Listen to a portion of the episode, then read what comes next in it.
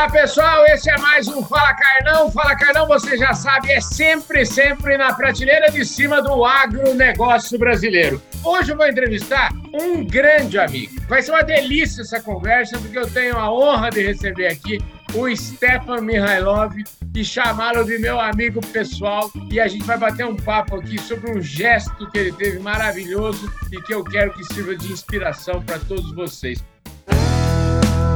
Podcast Fala Carlão. Ô, Stefan, obrigado pela sua presença, pela sua disposição de vir falar sobre esse tema aqui no Fala Carlão, viu? Legal, Carlão. Bom, primeiro a honra é recíproca, viu? Um grande prazer estar com você de novo e um privilégio ser teu amigo. Muito obrigado. Pois é, rapaz, a gente está com saudade, a gente agora com essas épocas. Eu, pelo menos, já estou quase chegando na idade aqui. Estão falando que daqui uns dois meses é capaz de eu já ser vacinado. Então a gente precisa combinar para você vir aqui para a gente comer um churrasco aqui, que faz tempo que você não aparece. Você deve ser vacinado mais ou menos eh, daqui quanto tempo, Stefano? Eu fui vacinado já, porque eu sou veterinário e em Campinas houve uma época, alguns meses atrás, que abriram para profissionais de saúde, incluindo veterinários. Então, por essa razão, em fevereiro eu fui vacinado. Olha que beleza, vai, vai ter um loguinho. Esse ano ainda nós vamos fazer um churrasco aqui. Vai... Bora churrasquear. Bora. Nós vamos fazer esse churrasco. Deixa eu falar para vocês o seguinte. O Stefan outro dia me ligou e falou: Carlão, dia tal, eu vou lá em Barretos, eu queria te convidar, você não quer ir junto comigo? E calhou, infelizmente, eu não poderia ir, porque o motivo dele ir a Barretos merecia, com certeza, eu estar lá junto com ele. Mas, infelizmente, eu não podia, tinha um compromisso nessa época. Ele estava indo visitar o Hospital de Amor, e eu quero deixar aqui um forte abraço também para o Rubiquinho de Carvalho, né, que é um baluarte. O trabalho que o Rubiquinho faz nessa área é maravilhoso. Stefan, conta para nós aqui o que, que te levou a fazer essa visita e o Stefan fez uma doação importante lá para o Hospital de Amor e ele vai falar sobre isso agora. Legal, vamos lá. Eu, evidentemente, já havia escutado sobre o Hospital do Câncer de Barretos já por muitos anos, né, o belo trabalho que era feito. E desde 2017 houve a mudança de nome para o Hospital de Amor, que de fato uhum. é um hospital de amor. Vou contar um pouco sobre isso. Mas, para quem não sabe, o Hospital de Amor é o Hospital de Câncer de Barretos, que está espalhado hoje no Brasil inteiro, em 12 estados, com 35 unidades. Bom, há cerca de quatro anos, eu estava em Ribeirão Preto, num evento, e sentei lá para conversar com o Rubiquinho, que estava namorando um pouco a gente aí, da empresa que eu estava, que é a Belman, para buscar algum apoio da Belman para o Hospital de Amor.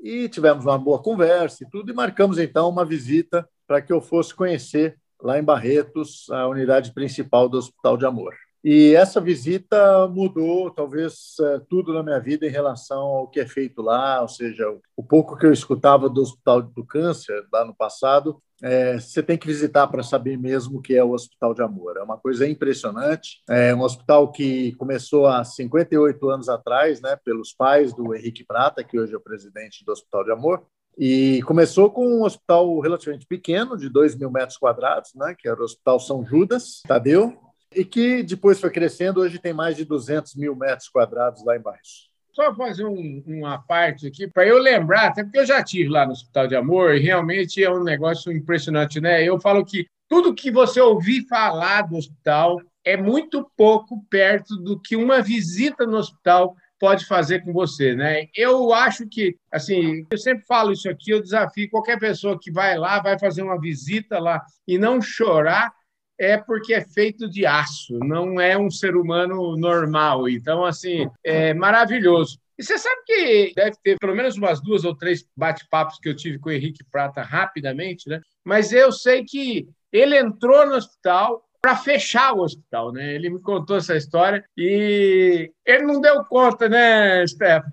É, ele escreveu alguns livros e recomendo para quem quiser saber um pouco mais, compre o livro Acima de Tudo é o Amor, né, do Henrique uhum. Prata.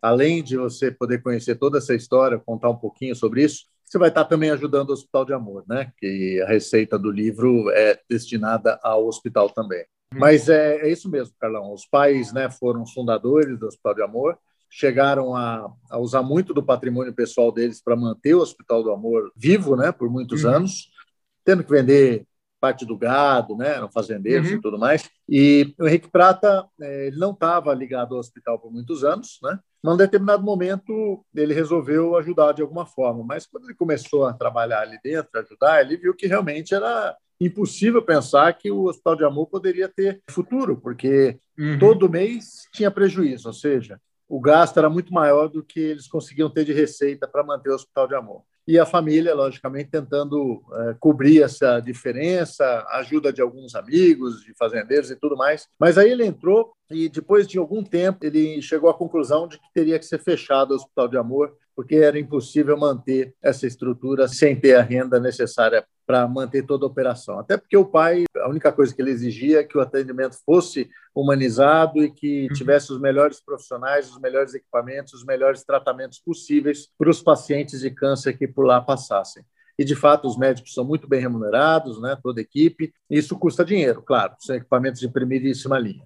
Bom, nessa decisão que ele depois convenceu, vamos dizer assim, o pai e a mãe, né, de que isso teria que ser feito, na noite é, que era véspera né, do dia que ele ia comunicar aos funcionários do fechamento, o diretor clínico, se eu não me engano, lá do hospital, chamou ele, né? Falou: vem aqui, é, quero te mostrar uma coisa lá no centro cirúrgico. O Henrique, muito relutante, falou: não quero nem passar perto, morro de medo de sangue, não quero ir para lá. não, não, não, vem cá que eu vou te mostrar.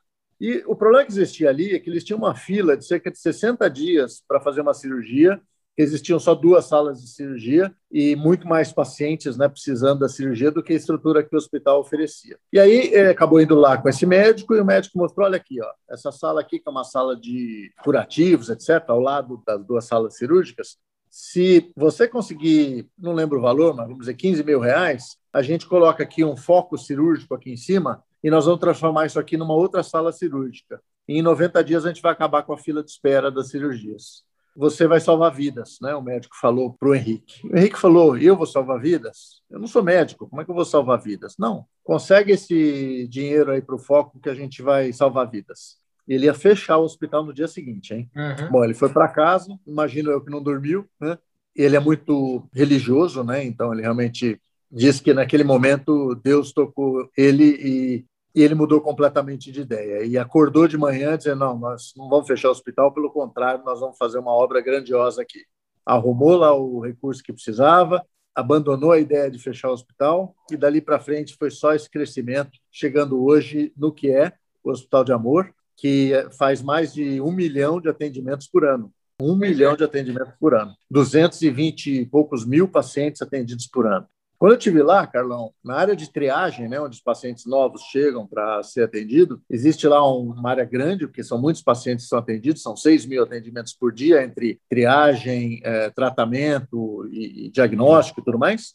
E nessa área, pessoal sentado, ali tinham, vamos dizer, os fiscais do Henrique que tinham que garantir de que o atendimento era bem feito, né? E eu conversei com algumas pessoas que estavam lá, né? De curiosidade, pacientes, né? E a maioria deles vinham de longe, né, sem recurso algum para poder se manter. O hospital tem vários espaços né, que eles custeiam e outros que são cuidados por outras pessoas, para poder acolher essas pessoas durante a fase de tratamento lá em Barretos, que tem que ficar em algum lugar. Né? Então, acolhe as famílias, muitas vezes o paciente, se é uma criança com pai e mãe, né? se é uma pessoa, pelo menos, com outro acompanhante. E com as pessoas que eu conversei lá, uma das coisas que me chamou a atenção, eles estavam recebendo uma refeição, ou seja, as pessoas que vieram ali para fazer a triagem estavam recebendo um lanche, era umas 10 e pouco da manhã, né? E eu perguntei, mas o que é isso aqui? Eu falei, não, hospital dá café da manhã, lanche, almoço, lanche à tarde e jantar, para todo mundo que estiver ali.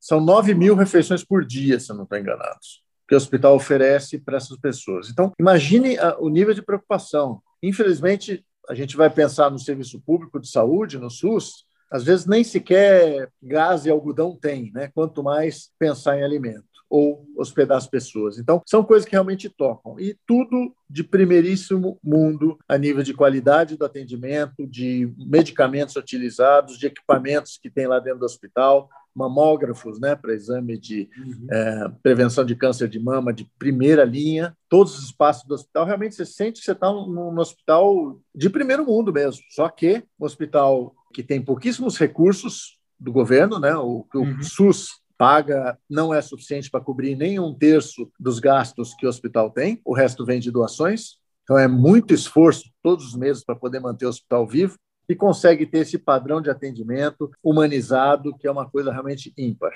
Eu, quando fui visitar lá, eles tinham recém-inaugurado aquela ala infantil, é um negócio de chorar de emoção, eu diria. É você acredita que é possível que ainda existe seres humanos maravilhosos, que ainda existe gente, né? Porque eles só fazem aquilo com doação. E ele me falou, inclusive, que as doações de pequenas, tipo de 10 reais, de 15 reais, de 20 reais, é importante no conjunto né, inteiro. Então, assim, é uma obra realmente divina, né? Uma obra divina. Eu te interrompi, você está até comentando da época que você foi e vocês chegaram a patrocinar na época com a Belma. E eu queria saber agora, como é que você construiu essa relação pessoal aí de falar assim, ó, eu vou fazer minha doação, esse exemplo, porque eu acho que isso que é bacana, as pessoas saber que elas podem pegar e tirar a mão do telefone, sei lá, ou entrar no site lá e fazer uma doação toda doação é muito bem-vinda lá, né, Steph? É isso aí, Carlão. E já deixo aqui, então, é, qualquer doação é só entrar na internet no hospitaldeamor.com.br. Ali já tem uma área específica para isso. E pode ser feita a doação via telefone, via boleto bancário, doação todos os meses, até doação de parte do imposto de renda devido. Muita gente não sabe, mas quando a gente faz o imposto de renda, você pode doar até 6% né, do seu imposto de renda devido, você é pessoa física, né, para uma entidade, para o fundo do idoso ou para o fundo da criança e adolescente. Hospital de Amor tem ambos os projetos lá. E as empresas também, pessoa jurídica pode doar até 1% do imposto de renda devido. E tem várias outras formas de doação, todas, nesse caso, dedutíveis, né? como o programa uh, do câncer e outros aí. Então, ali no site do Hospital de Amor tem todas as explicações. Essa doação da Belma, essa parceria que a gente fechou lá com o Hospital de Amor, foi decorrente dessa primeira conversa com o Rubiquim e a visita, então, depois ao Hospital de Amor, onde eu conheci pessoalmente também o Henrique Prato, o atual presidente do Hospital de Amor. E a Belma fechou um acordo que a gente levou a proposta para a nossa matriz da Holanda, né, uma multinacional, a Belma é uhum. parte da Traum Nutrition. Então, é natural que a gente não possa ter a autonomia de destinar recursos por conta própria da empresa sem uma aprovação da matriz, né? Mas a gente apresentou o projeto que era, né, e fomos prontamente atendidos, né, no nosso pleito lá na Holanda e fechamos uma parceria que parte da receita da Belma até hoje, né, das vendas dos produtos Belma, é destinado ao Hospital de Amor. Mas isso é parte da empresa que eu só fui talvez um facilitador do processo, né? O recurso uhum. não era meu e sim da empresa.